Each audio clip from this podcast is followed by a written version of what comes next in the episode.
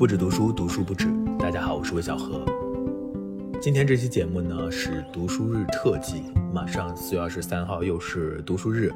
那还记得去年的读书日，我因为没有招了，所以就弄了一个 AI 问答，但好像大家对魏大河还挺感兴趣，还挺喜欢的。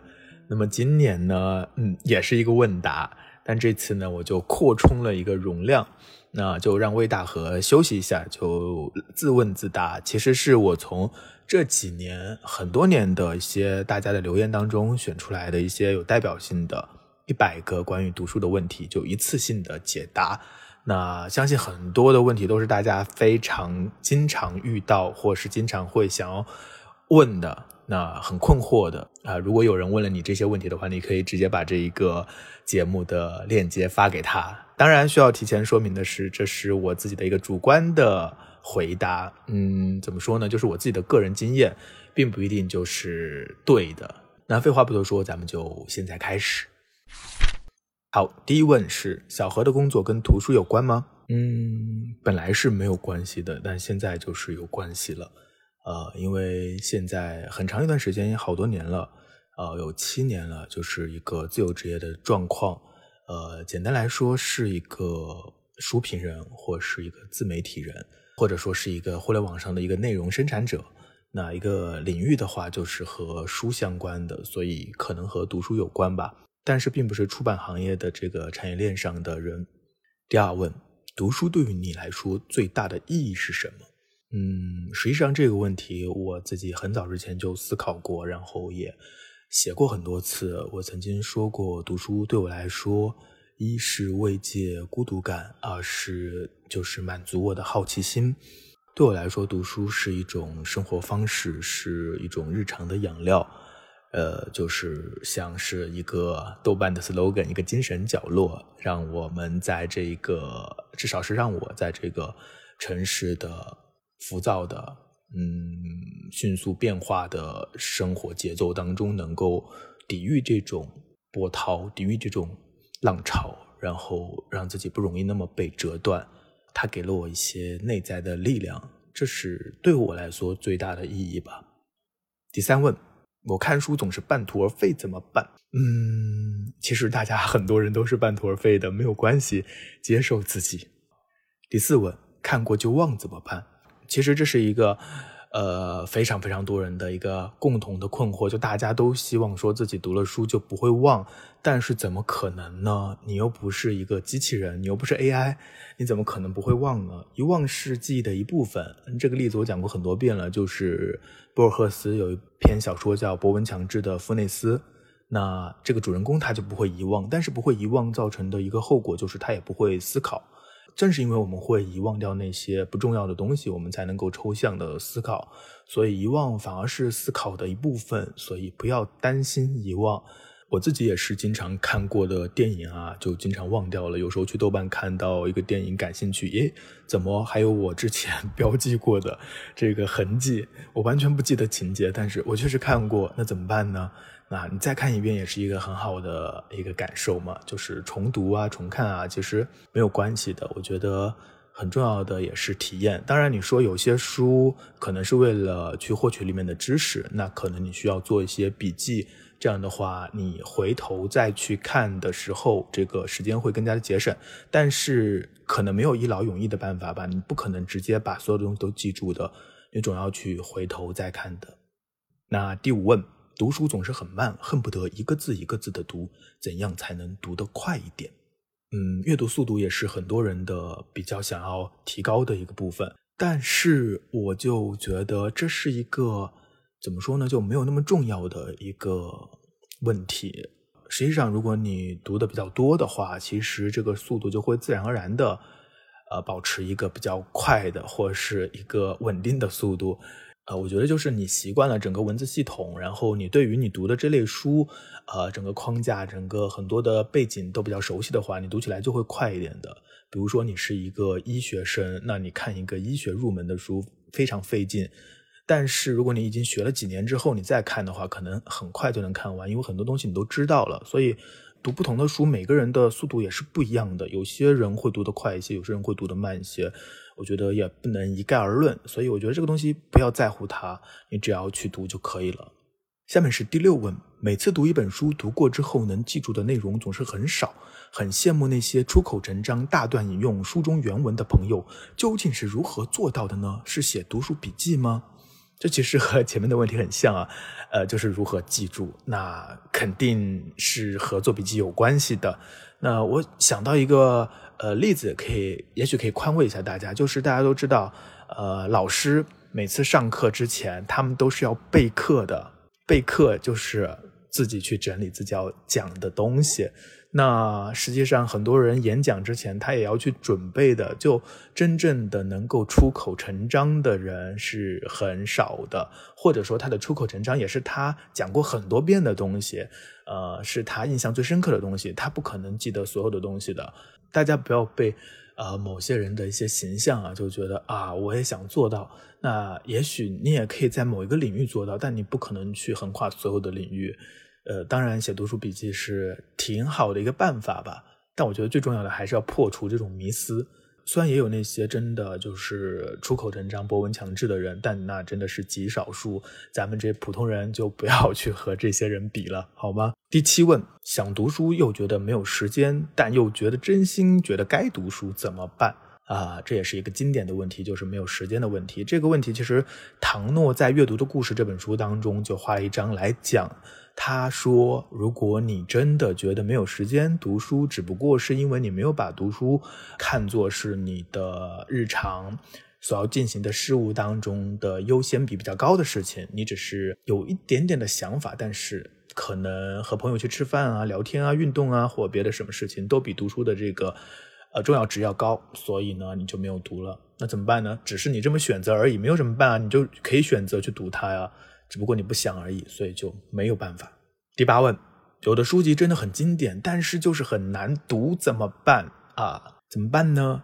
有两个办法，第一个就是硬刚啊，就是 硬刚，读不懂就每天读的少一点啊，硬刚。也是一个办法。其实有时候硬刚完了，你也有一种满足感吧。也许你可能一知半解，但也有一种满足感。那另外一个办法就是放弃。对啊，就是很简单。你先去读一些可能简单一点的，更适合自己的。然后也许过几年之后再来读这本书的话，就会发现，哎，一切都迎刃而解了。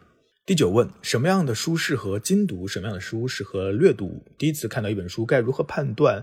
如何取舍呢？就是你觉得读起来比较难的书，可能就需要精读啊。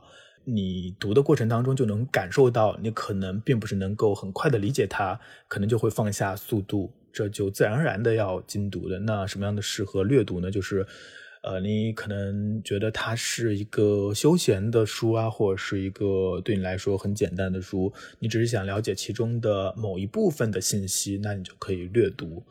呃，我觉得这是一个很难去量化的一个问题吧，可能就是手感。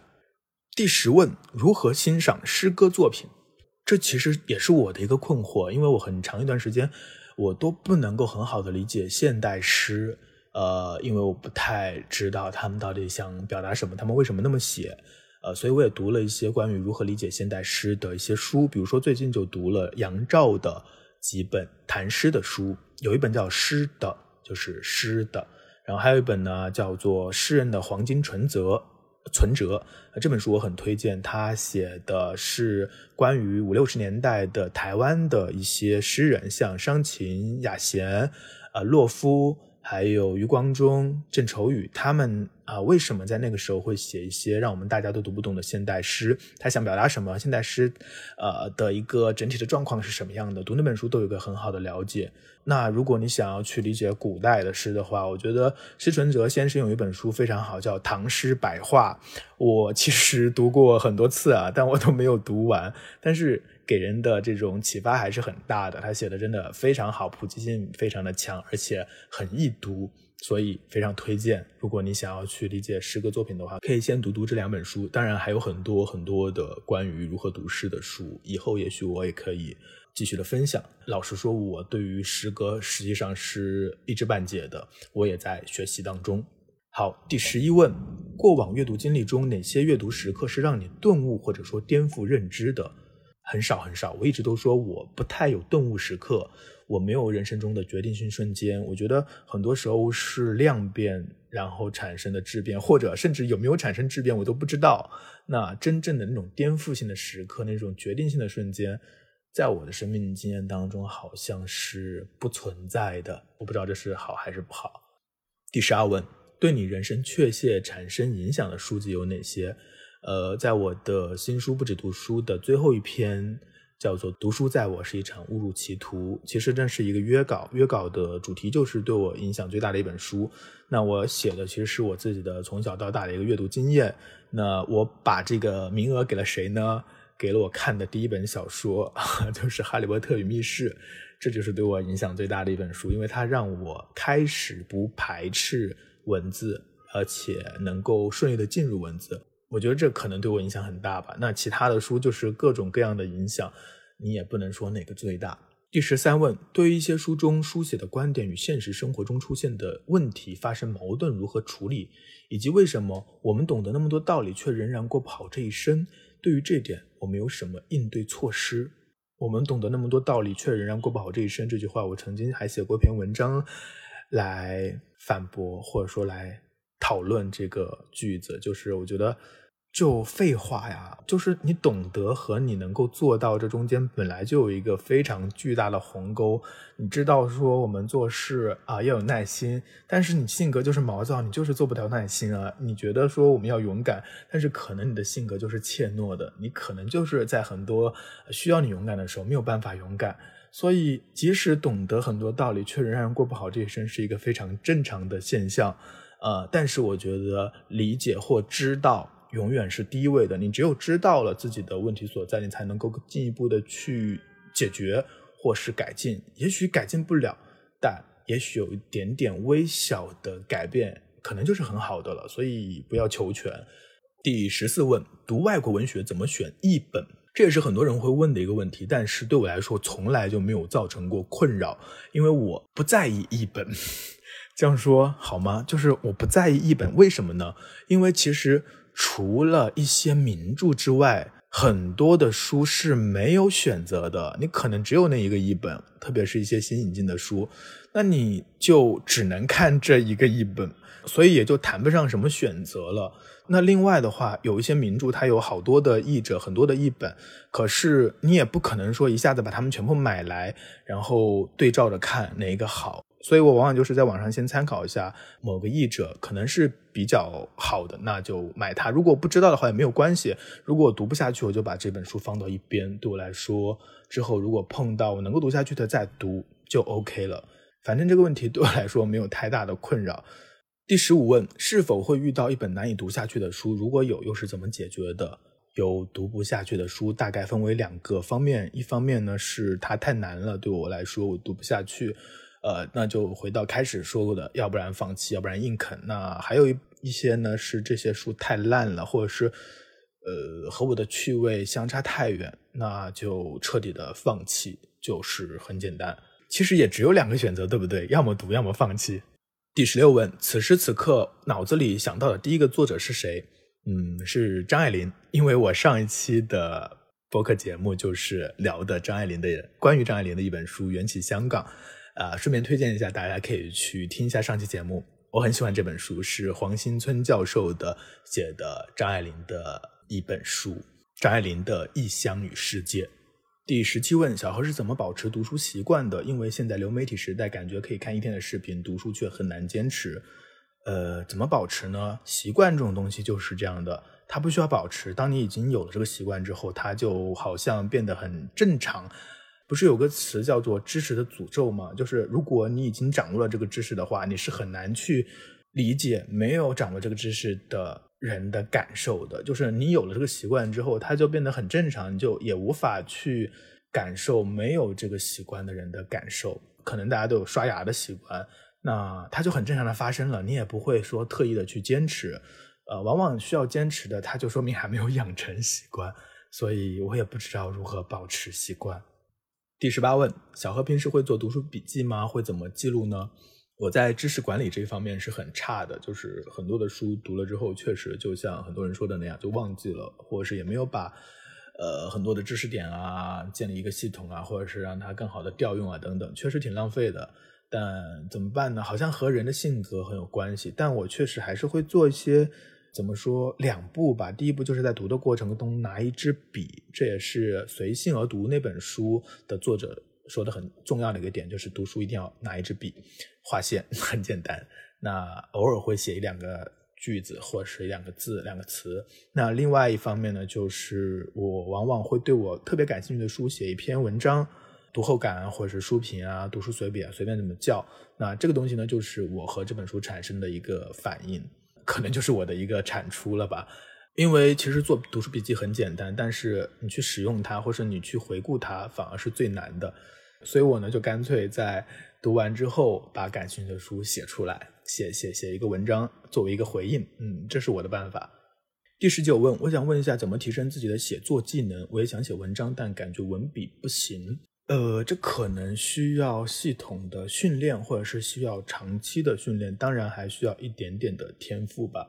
怎么提高？可能可以看一下，呃，一些关于写作的书，比如说王鼎钧，他有一套小书，就是关于写文章的，而且是很基础的那种，什么作文七巧啊这类的，可以看一下。那我觉得还有一个需要破除的迷思，就是文笔这件事情。它往往不是那么重要，呃，可能是后期的事情，可能前期的关键是在于你能把一件事情讲清楚，准确是文章的第一要义，而不是华丽或是嗯一些曲折的表达，能够准确的表达就非常好了。那在这个基础上，可能需要大量的阅读，然后一边读一边受这些作者影响开始写。因为我不知道怎么去教授写作，特别是虚构类的，所以只是我自己的一种感受或者是一种想法。或许你可以去再参考一下其他人的意见。第二十问，感觉自己目前有点炫耀性读书怎么办？比如说喜欢年底总结，看着豆瓣读书啊、微信读书的报告、几十本什么的，就很有成就感。这就导致有的时候会追量，或者说挑字少、容易读的读，静不下心来。嗯，怎么办呢？就是很多时候，大家在问这个问题的时候，已经发现了问题所在。那办不办，就是一个选择的问题了。我觉得不用太苛责自己吧。很多时候，我们做一件事情，往往都不是那么的只有唯一的一个动因的。呃，因为这种所谓的炫耀性的读书啊，或是或要获得一个数量上的收集癖啊等等。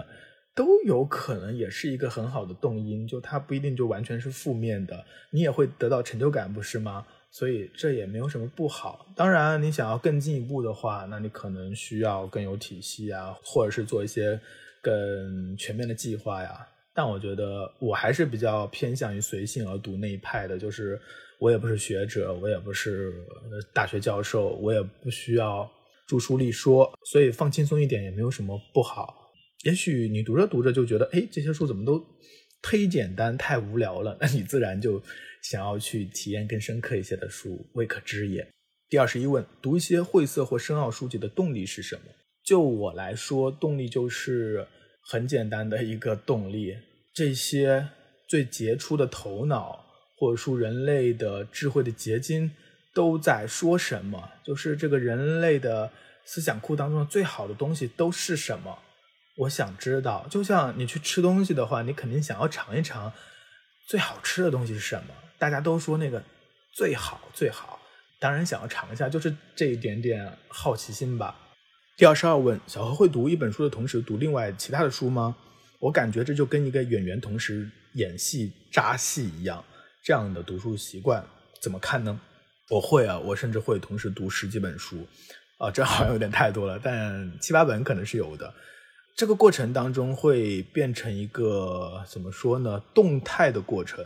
有些书会在这样的并行阅读当中读完，有些书就半途而废了，他们就消失了。这说明他没有 获得我的青睐，就没有获得我的注意力的真正的青睐，他就被淘汰了啊！他们之间也在竞争，好吧？这说的好像我特别渣一样，但是事实就是这样。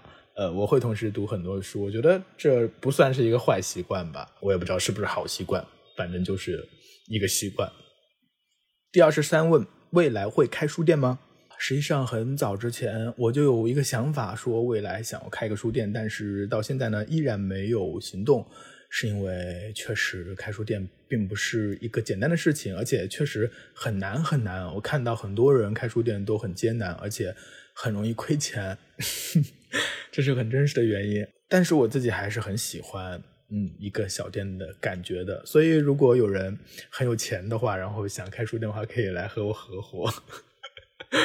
招募开书店的合伙人，好吗？好，谢谢。第二十四问：如何坚持读完一本诗集或短篇？因为我常常会读一半就跳到其他的类型的书上面去。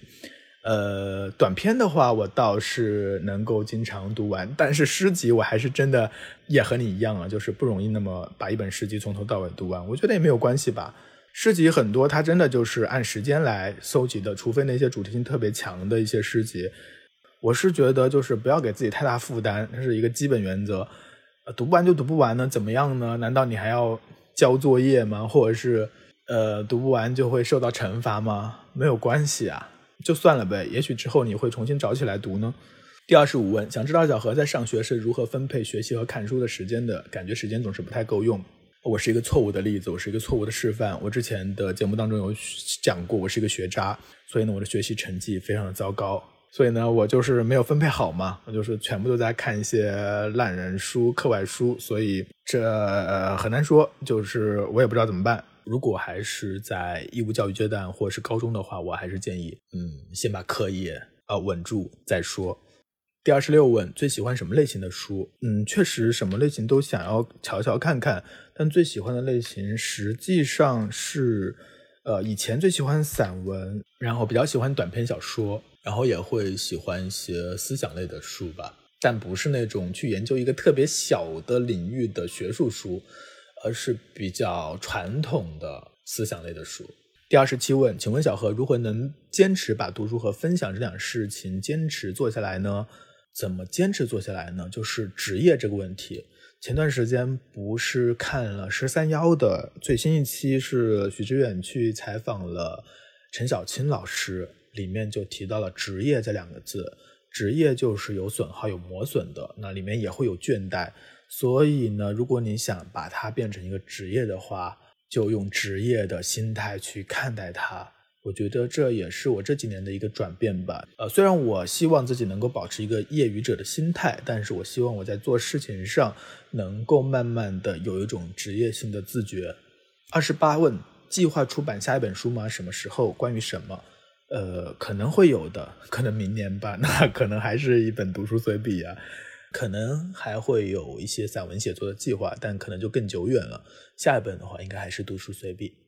第二十九问：如何利用零碎时间读书？如何？嗯，怎么如何呢？就是抓起来就看啊。零碎时间就是，比如说你在等位的时候，你在坐地铁的时候，都可以看书的。现在就算你不拿。纸质书你用微信读书也很方便，所以如何呢？我也不知道如何。对我来说就是拿起来看。当然，现在其实摄入信息和知识的方式也有很多，呃，听听播客什么的也挺好的。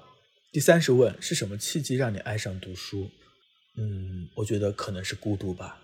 第三十一问，如果只读一个类型的书会不会不太好？自己比较喜欢看小说，好不好要从什么样的标准去定义呢？怎么样才叫做好呢？我觉得大家都对自己的要求好高啊，就是会产生一些焦虑。我觉得没有什么好不好，就你可以继续只看自己喜欢看的。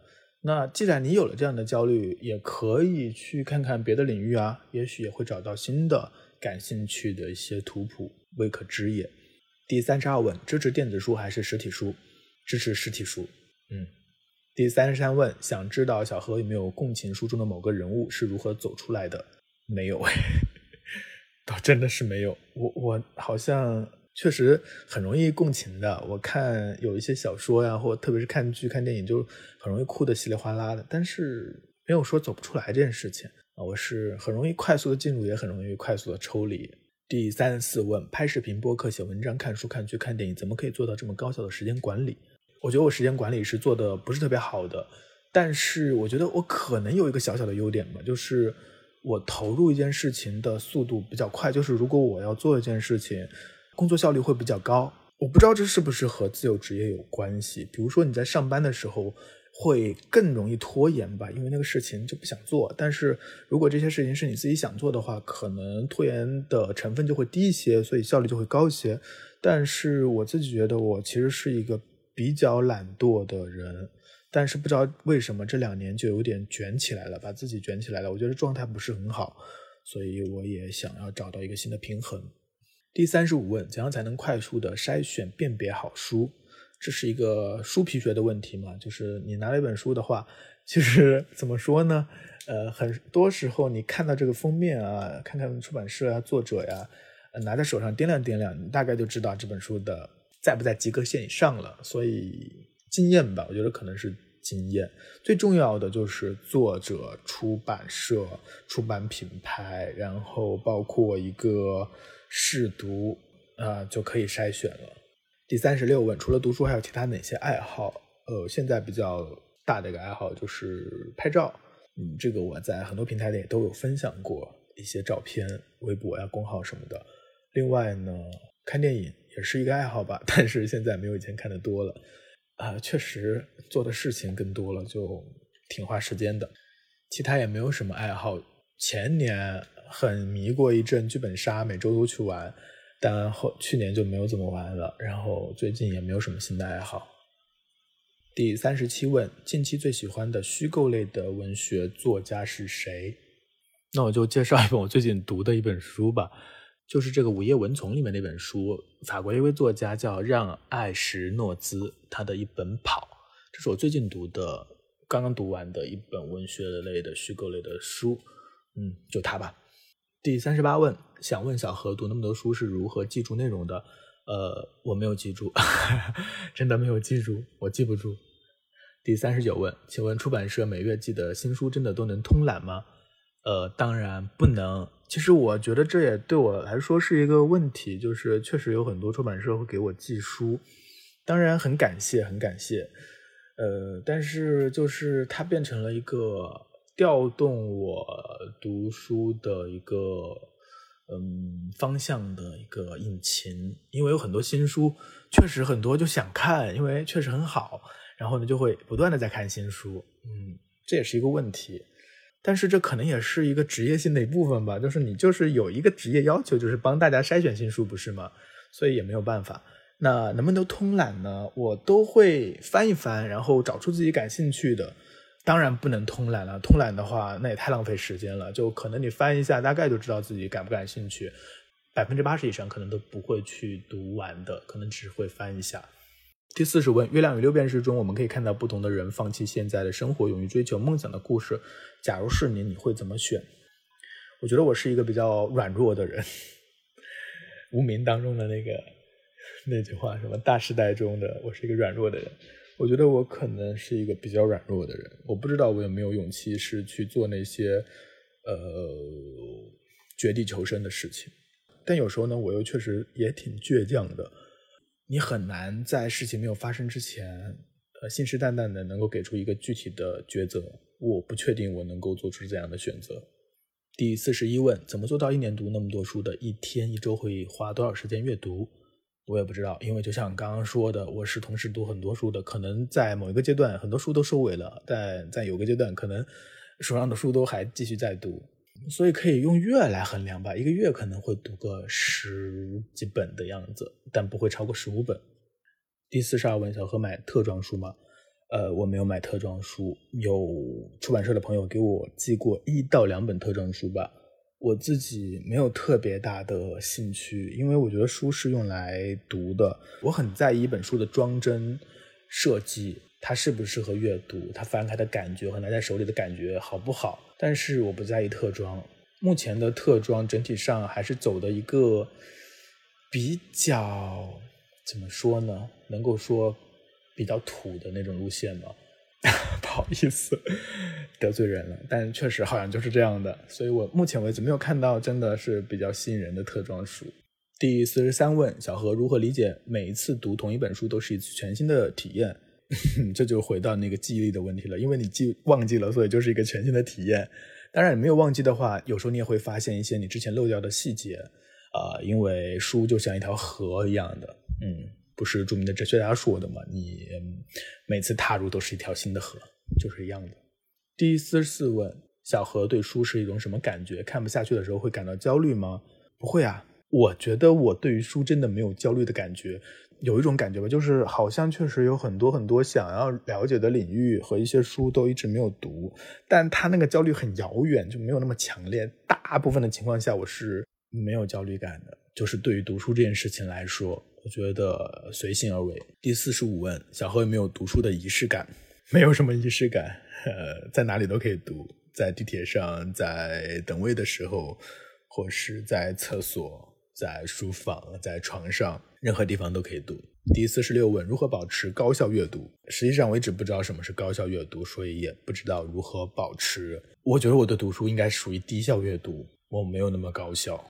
第四十七问：会有自己的阅读舒适区吗？怎么突破阅读舒适区？会有的呀，比如说我比较喜欢读一些民国人物的散文，这就是我的一个舒适区，在舒适区里会觉得特别幸福。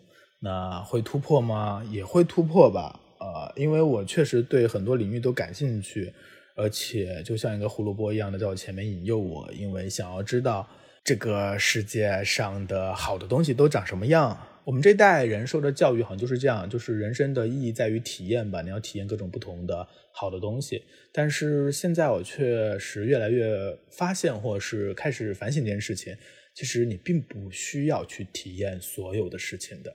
这是我慢慢在改变的一个点，所以走不走出去也都无所谓啊。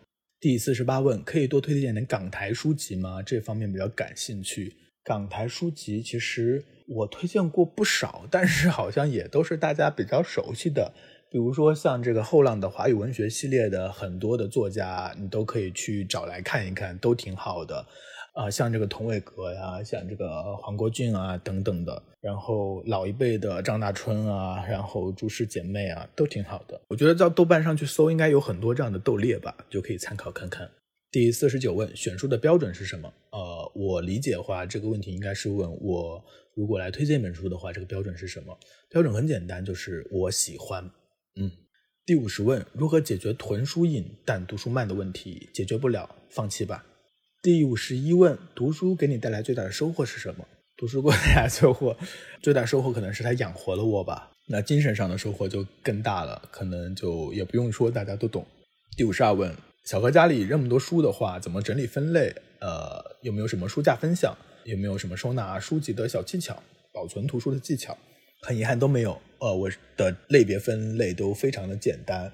就是按照类别分类，我的书架现在我所在我住在坐在这里的书房的分类就是两架书是文学理论文学批评，然后两架是外国文学，一架是中国文学，就很简单的分类。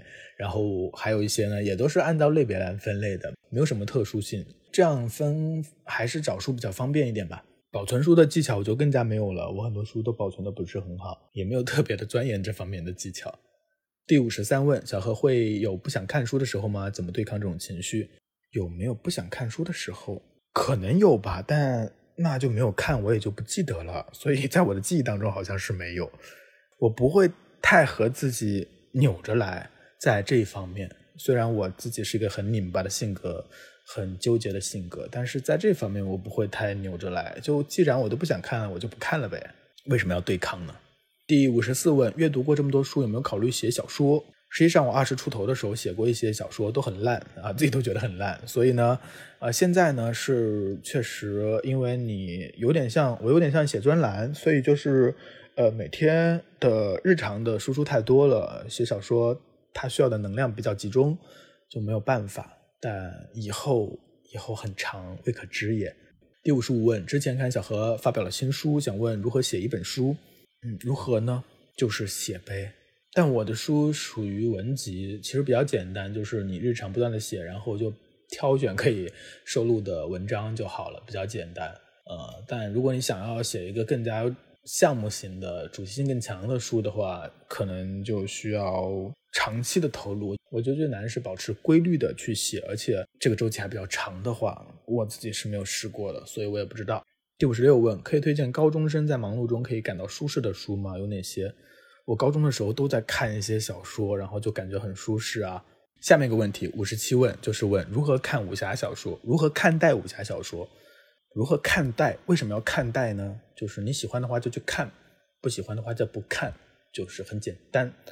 呃，我觉得武侠小说它作为类型文学就是这样的，它是一个和受众和读者捆绑比较密切的一种，和消费也关系很密密切的一种文类吧，所以它是比较分众的。你是它的受众的话，你就会很喜欢，然后就看；如果你不是的话，你可能就不在这个圈子当中，很正常，就没有什么可看待的。我以前在高中的时候看过一些武侠小说，但是是苍月呀，然后九把刀啊。后还有什么？还有本少爷，呃，小段等等这些作家的，我没有看过金庸、古龙。第五十八问：与电影相比，小说有什么不可取代的优势吗？如果有，是什么？不可取代的优势就是它用文字写作的，嗯，文字的优势就是它的优势。我觉得这也是现代小说为什么后来不好好讲故事的一个原因吧，就是。讲故事可能电影也可以去做，电视剧也可以去做，所以呢，小说的探索在形式上就走得更远。他想要去探索一个只有文字能够做到的一些形式上的创新，所以很多小说就变得越来越不好读。但有些也还是很有趣的。我觉得故事是很容易被置换的，就是小说和电影都可以讲故事，但是有一些文字的感受。包括那种文字所能提供的美学的感受，是只属于文字的。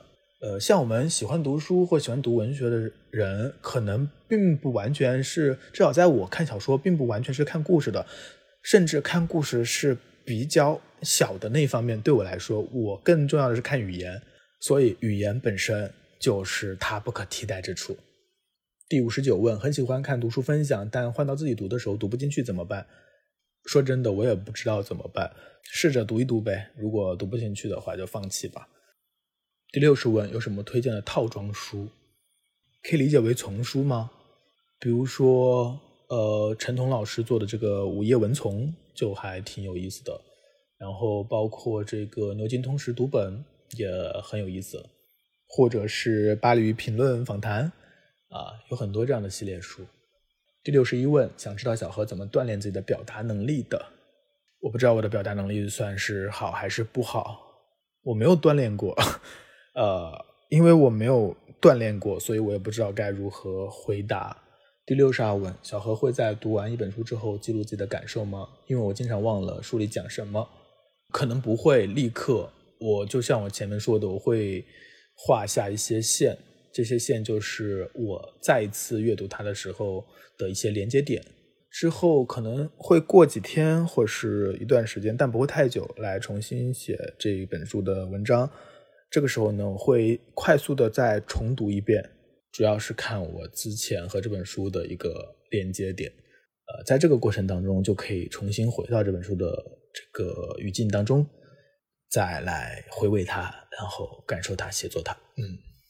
第六十三问：怎样安排每天的读书时间？我没有特别的安排，我有个固定的时间是睡前会读一点儿，其他的时间没有固定的。第六十四问：有什么其他辅助的书能够让我看懂草坪的复仇吗？可以听一下我谈这个布劳提根的这期播客，呃，也许是一个辅助吧。第六十五问：如何通过读书改善自己的处境？我不知道这种处境的改善是怎样的改善。如果说想要通过读书，嗯，变成一个怎么说阶级跃升啊，或者是变成一个有钱人，或者变得更加成功，我不知道。我觉得比较难。读书没有那么立竿见影的效果吧。第六十六问，想问小何如何能在尽快看完一本书之后，尽快的投入到下一本中去？因为自己看完一本书之后呢？仿佛上一本书的余韵还没有消散，所以不能够很快的投入到下一本书当中去。其实我发现问如何的问题的话，有些时候很难回答，因为有太多的特殊性。比如说骑自行车，有些人就很快学会了，然后有些人就很慢才能学会。但是你要问那个学会的人，你是如何做到的？他可能也没有办法说清楚他是如何做到的，就很难拆解成一个可执行的方案。所以我也不知道如何。我觉得他可能和大脑构成也有关系，就是有些人能够迅速抽离，有些人就是可能慢一点。我不要太苛责自己吧。第六十七问，读书比较杂，看了很多，但是形成不同的体系串联起来就有困难。也试过思维导图，效果不明显，想问问有什么好的办法。我自己也没有什么体系，我是一个呃体系思维能力比较差的人，所以我也不知道怎么办。但思维导图确实没什么用吧？呃，思维导图在我看来，它更多的是能够去帮助你去想或是创造一件事情，而不是去做读书笔记。我觉得很多人做读书导图的书籍笔记是有点搞错方向了。第六十八问，书里面提到自己不知道的事情或人物，通常的办法是看下去还是暂停，搞清楚再回来看呢？我也不知道通常的办法是什么，我自己是不会暂停的，因为暂停比较痛苦吧。如果那里面有很多的人都不知道的话，你要一直暂停，那可能就读不完了。我不会暂停，我可能会画个线，也许之后会去查，也许之后就忘掉了。从上面的这些问题，大家可以看得出来，我是一个很懒的人，就比较随性。第六十九问，我想问，读书是去借书读好，还是自己买书读好？这两者之间能够形成竞争关系吗？你既可以借书，也可以买书啊。第七十问，经常看到有人说，找到一本核心意的书，经连续看好几个钟或一整天，但我从来没有这样的经验。无论多喜欢、多好看的书，我最多连续看一个钟就看不下去了。是我阅读能力太差，还是我的阅读方法有问题？我也不知道。嗯，我确实不知道，我不知道做其他的事情会不会这样呢，就是注意力不能特别的集中，这个不是我能解答的问题。第七十一问，我读书的时候没有办法像别人说的那样，先看逻辑目录再细看，基本上直接开始读，一遍看完要很久，也只会看一遍。如果粗看可能没有印象，这是什么原因？应该怎么办？那就按照你自己熟悉的读书的方式去读就好了。没有人说一定要按照某种方式来读书的呀。第七十二问：读一本书需要在看之前了解书或作者吗？尤其是小说，背景涉及很多东西的时候，我不会，我会屏蔽这一切。如果那本小说有序言的话，我一定会看完小说的呃全文之后再来看这个序言。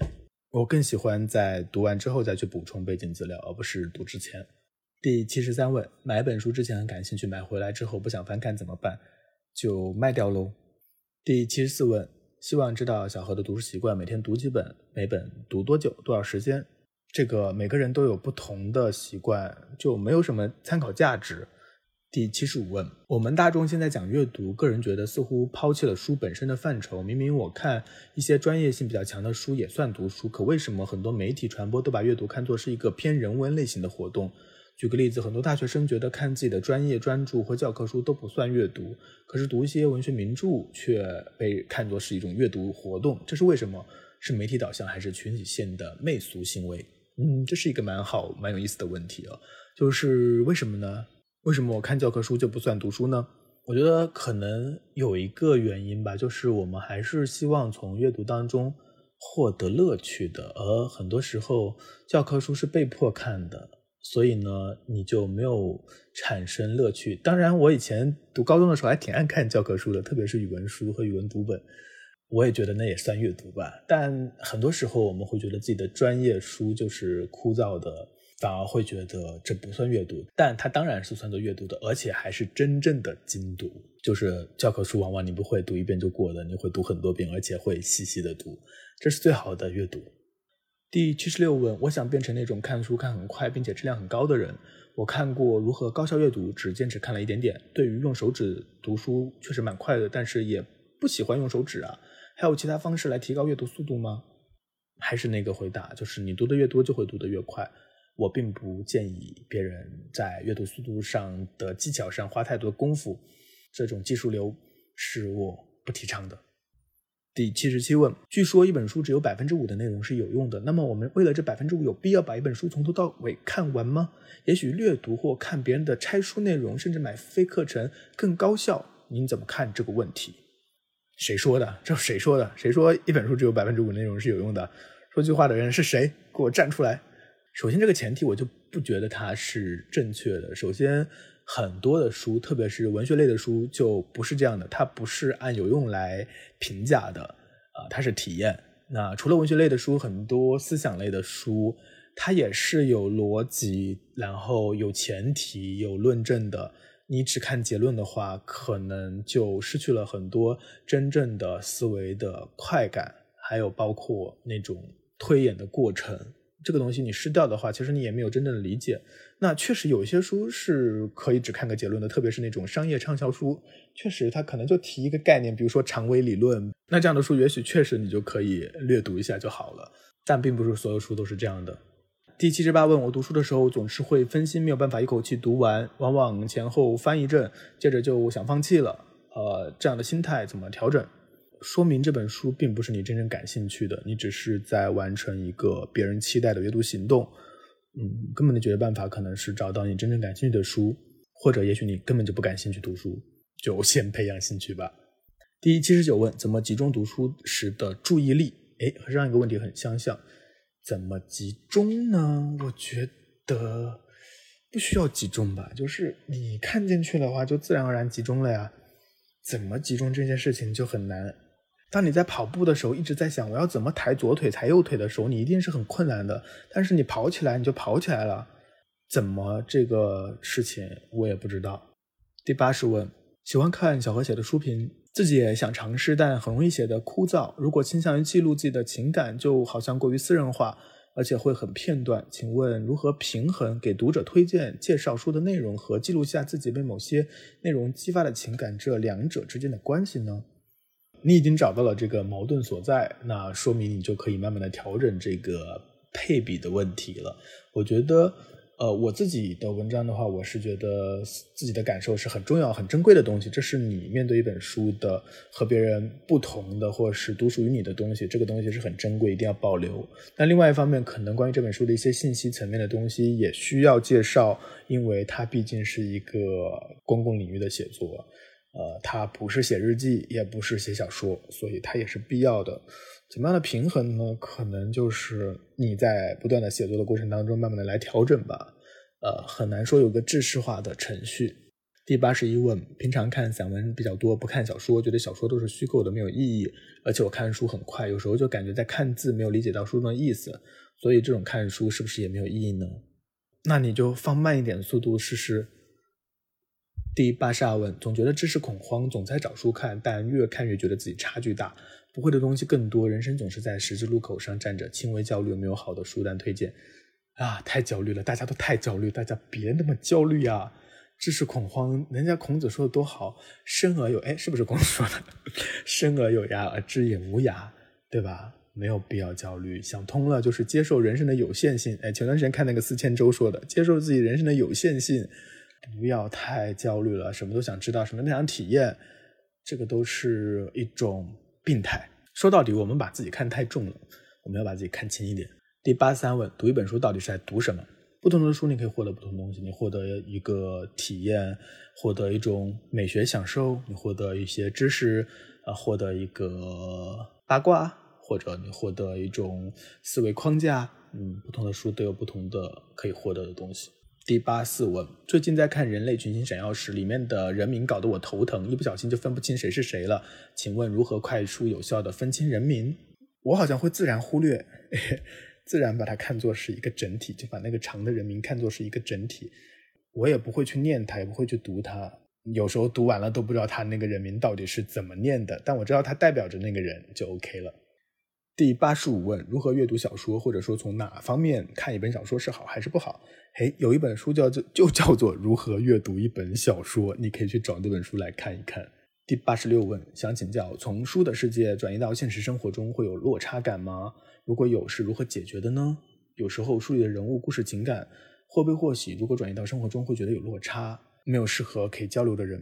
我想从一开始，正是因为生活中没有可以交流的人，所以才去阅读的。因为在阅读当中，你会找到很多和自己相似的人，包括很多可以理解你的一些内容。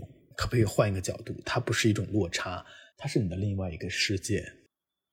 第八十七问：平均每周保持多少阅读量比较合适？真的，朋友们，没有合适这个概念，只要你自己。喜欢就 OK 了。第八十八问。高深的书籍看不下去，但又想了解他们的思想。这些书籍一般都是公认的心理哲学、经济学之类的，对我的工作没有立竿见影的效果。我只是觉得应该看，不看好像也没有什么太明显的影响。比如《梦的解析》啊、《瓦尔登湖》什么的，有必要读吗？其实没有什么书是非读不可的。如果你在这个过程当中没有办法体会到乐趣的话，它就变得很痛苦，反而会让你对阅读失去兴趣，那不是得不偿失吗？第八十九问：文学作品分几大类、几小类？我觉得这个问题可能百度一下就可以了吧。第九十问：每次读都会感觉领会不到书中所说的深层含义。今天读了《了不起的盖茨比》，读完自我感觉就是一本爱情小说，可是翻开译者导读、讽刺美国梦什么的，实在是联想不到。就像小时候读不懂鲁迅一样，讽刺吃人的社会，怎么回事？怎么回事呢？可能和阅读量有关系。其实。有时候就是像一种怎么说游戏吧，比如说讽刺啊、象征啊、比喻啊，或者是隐喻啊等等，这些东西就是一些呃文学当中惯常用的一些游戏技巧手段。看的多了，你就能够 get 到有些套路了。你可以把它理解的套路吧。当然，有真正的天才作家，他可能会让它消弭于无形，看起来就没有套路感。所以你读得多的话，就会更容易辨认出来。所以第一点呢，就是可能需要更多的阅读量。那第二点呢，是和你的感受力有关的，就是放开大胆的感受啊，不要害怕。那第三点呢，可能和这个对于小说的背景也有一定的了解有关系。呃，比如说《了不起盖茨比》它产生的时代呀，包括这个呃菲茨杰拉德他自己的一个人生经历呀，可能都可以去了解一下。第九十一问：从什么时候发现自己有写作天赋的？嗯，我有写作天赋吗？我不是很肯定。呃，但是我确实挺喜欢的。从什么时候发现我自己喜欢这件事情呢？可能是高中的时候。怎么发现的？可能也是因为孤独吧。第九十二问：可以多推荐一些漫画文学吗？实际上我真的了解的不多诶。其实现在的话，引进的这几个，比如说张贵兴啊、黄锦树啊。然后李永平啊，包括这个李子书啊，好像我知道的也就这些，应该大家都知道，所以我也没有办法再推荐别的。第九十三问：如果看到一本不喜欢的书，会坚持读完吗？读完以后会留着吗？会不会过几年又喜欢了？不是每本书都要读完的，都不喜欢了还读完，那不是自我折磨吗？第九十四问：打开书前一秒会想到些什么呢？前一秒不会想到什么吧？第九十五问：读书的倦怠期怎么坚持读书？哎呀，大家真的是好拼好卷，给自己的压力好大，都倦怠了还要坚持，倦怠了就舒展一下呗，放轻松一点。对，第九十六问：是在什么契机下出的？不止读书，就是有出版社愿意出，然后就出了。第九十七问：如何在喧嚣低潮的大环境中保持敏锐？是对这个浪潮本身的敏锐吗？还是说对于生活细节的敏锐？我不知道。我觉得很重要的一点就是保持稳定吧，保持一个行动力。第九十八问有什么有趣的漫画推荐吗？这是我的一个盲区，我读的漫画非常非常非常非常少。最近读过两本藤本树的漫画，都很短啊，一个叫做《再见惠理》，一个叫做《蓦然回首》。因为很短，所以我才读的。因为我不太懂怎么读漫画，所以这个问题我不能提供比较好的回答。第九十九问：做读书博主的初心是什么？初心呢？哎呀，为什么大家都喜欢讲初心？我越来越不喜欢“初心”这个词了，因为初心是会变的。嗯，而且我觉得变化是需要尊重的，或者说让自己能够变化也是很重要的事情。当然，很多东西也有不变的。那不变的是什么呢？就是喜欢吧。好了，下面是第一百问。实际上，第一百问已经没有了，我已经找不到别的问题了。所以呢，第一百问，大家可以继续在评论区问。那也许我可以在评论区再回答大家，作为一个空缺，一个继续的补充，一个空白，还蛮好的吧。那这就是今天的一百问哇，好快，时间过得好快，一下子讲了这么多话。那今天的节目应该可以了吧？我觉得还挺有意思的。不知道大家会不会觉得有意思呢？欢迎大家的反馈。如果你喜欢不止读书的话，请记得就是在各平台上都可以给我五星好评，然后多多反馈，对我很重要。我们下期再见。